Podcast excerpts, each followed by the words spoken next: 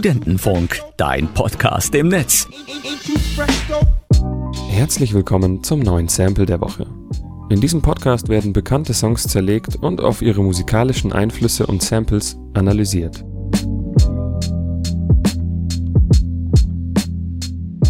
(1987) gründeten die Rapper Arabian Prince, Dr. Dre, Eazy-E und Ice Cube NWA und mischten mit ihrer Gruppe die gesamte Hip-Hop-Kultur auf.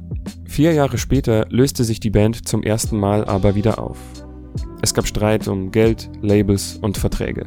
Dr. Dre verarbeitete den Konflikt mit dem ehemaligen Bandmitglied Eazy-E auf seinem ersten Soloalbum The Chronic. Auf dem Album ist auch einer seiner größten Erfolge zusammen mit Snoop Dogg Nothing But a G-Thang.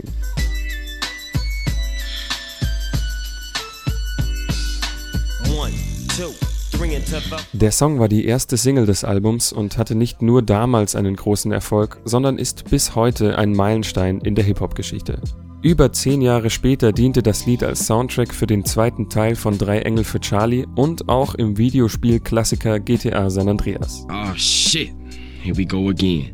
Der Beat geht auf den US-amerikanischen Sänger Leon Haywood zurück. Das war ein Funk- und Soul-Produzent und Interpret aus Los Angeles. Der große Erfolg blieb bei ihm jedoch aus. 20 Jahre vor Dr. Dre veröffentlichte Leon Haywood den Song I Want to Do Something Freaky to You.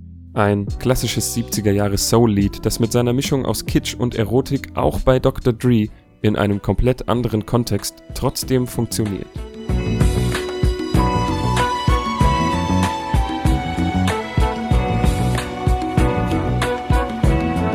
Das war's mit dem Sample der Woche. Bis nächstes Mal.